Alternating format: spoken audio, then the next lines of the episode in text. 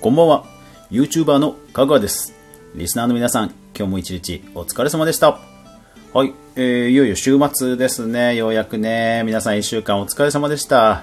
ただですね、今週、まあ、フォートナイトに関係するであろうトピックがね、ちょっと続いたんで、えー今日は2つほど、そのフォートナイトに関する話題をお届けします。かぐわ飯。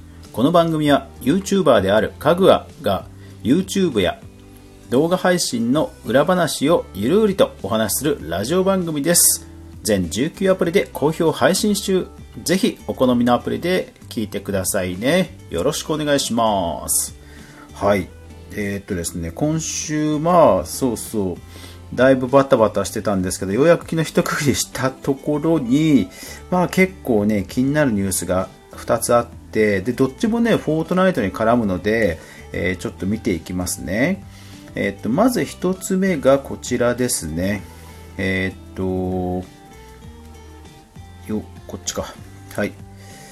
えフォートナイト次世代コンソール機への対応を発表2021年半ばにアンリアルエンジン5へと移行と、えーゲームウォッチ5月14日ですねなんかねフォエピック公式でエピック公式でなんかその次世代のゲームエンジンに対応するよっていう、まあ、話だったんですようんなんか次世代コンソール機云々みたいなことを書いてあるんですけど、要は次世代コンソールっていうね、PS5 のことですよね。PS5 と Xbox、えーなんとかシリシリアス？シリーズ？Xbox の最新機ですよ。まあそれに対応するって話ですよね。うん。で、ここで思うわけですよ。で、なんでこの時期に、まあそんなの当たり前じゃんというか、ふーんって感じじゃないですか。ねうん。これまでもね、新しいテクノロジーとかいろいろ実装してきましたよね。例えば 3D オーディオ、それからダイレクト12、ダイレクト X12 とかね。新しいテクノロジーは先進的に対応してきたわけですが、えーこのアンリアルエンジン、じゃあこれ何かっていうと、まあ、要はグラフィックがすげえ綺麗になるってことです。あの、ぶっちゃけて言えばね。うん。で、世間を騒がせたのがこちらですね。えー PC ウォッチ5月14日。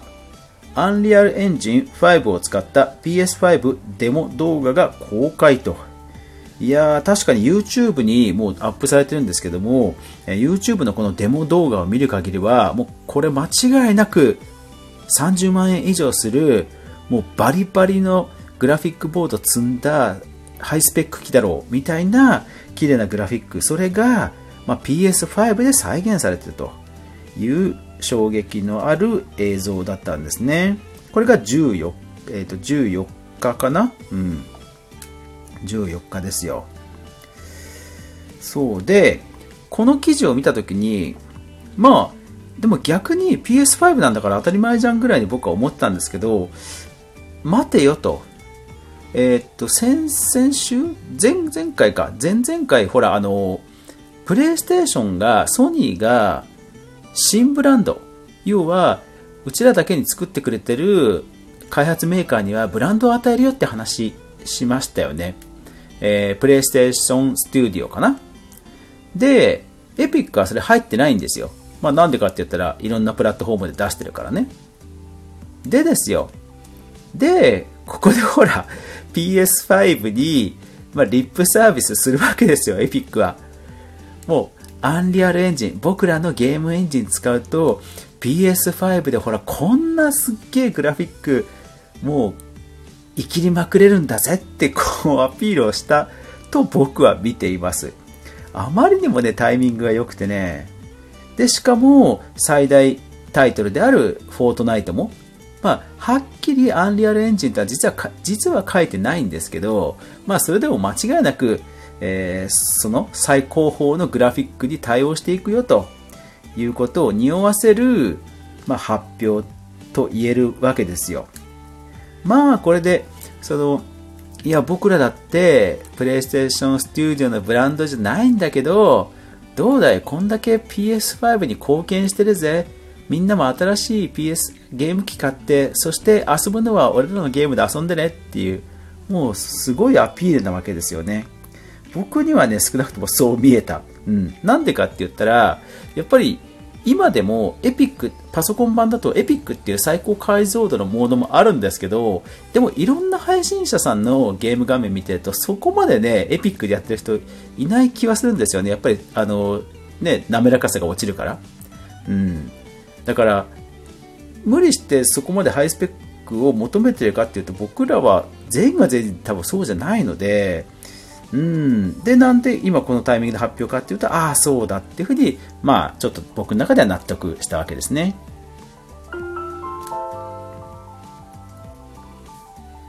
ね、やっぱりソニーぐらいの大きい動きがあると、エピックぐらい巨大でもそうやっていろいろとこう手を打ってくるわけですよ。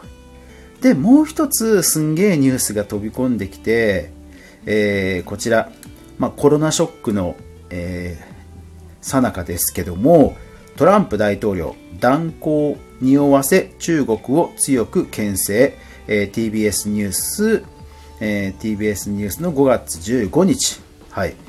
要はその中国から発症しただろう、えー、コロナウイルス問題、それに対して俺らはかなり怒ってるぞと。で、もう中国と国交を断絶することもできるんだと。まあ、言い方はここまで厳しくないかもしれないんですが、えー、記事によると断交を匂わせ強く牽制と書いているのでまあまあ意味はそういうことなんでしょうね、うん、ただもちろん、えー、コロナ関係で国内かなりの死者数出しているアメリカですのでやっぱり自分への批判を中国に向けないといけないっていう焦りはあるんでしょうけどもでもまあそれはそれで多分世論はそんなにあの反対はしない気はするんですよね。アメリカ、本当に世界最大の死者数出しちゃってますから。うん。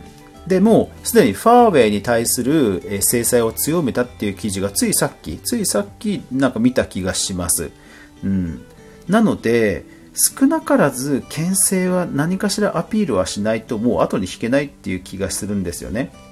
で、そうなった時にですよ、一番最悪のシナリオとして、えー、じゃあ断交しました、国交断絶しましたってなった時に、なんと、エピックゲームス。エピックゲームスは、えー、中国企業の巨大 IT 企業、テンセントという会社に 株式を40%ほど持って、えー、持たれています。いやー、これどうなっちゃうんだろうって感じですよね。そうなんですよ。あの、エピックゲームスも実は、あの、資本としてはね、もうかなり中国資本が入っていて、えっ、ー、と、日本で言うとね、例えば、新桜大戦ザ・アニメーションっていうテレビアニメ。これも実はテンセントの事業なんですよ。うん。いやもうね、このテンセントって企業でとんでもない、えー 規模なんですね。え、っと、ウィキペディアによると、売上では世界最大級のゲーム会社であり、えー、アクティビジョン・ブリザード、UBI ソフトなどゲーム会社などの大株主と、UBI ソフトもですよ、UBI ソフト。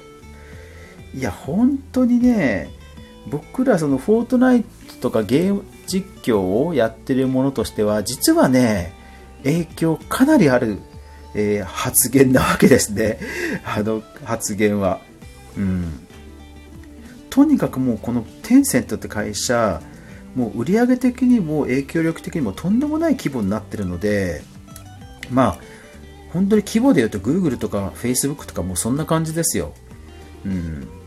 だからね、本当に断絶しちゃったら、まあ、逆に彼らは YouTube が、彼らが YouTube 見れなくても多分あんまり影響ないと思うんですけども、僕らが、えー、中国から何かを得られなくなったら、結構厳しいんじゃないかなって気がするんですよね。で、アメリカがそうなって日本がそうなるかって話もあるんですけど、まあさすがにね、アメリカと中国どっち向くのってなった時にやっぱりアメリカの言うことを聞かないわけにはいかないですよね。何か言われたらね。うん。ああ、すごい、すごい、すごい、そうだ。えっと、任天堂とも提携してるんですよね。だから任天堂の株価も下がっちゃうのかな本当に影響あったら。ああ、すごい。日本の企業とかゲーム会社もすごい関わってるな。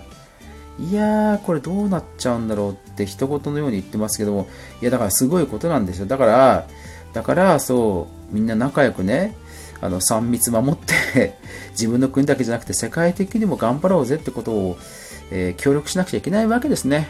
うん。いや、ほんとね、ちょっとびっくりしましたね。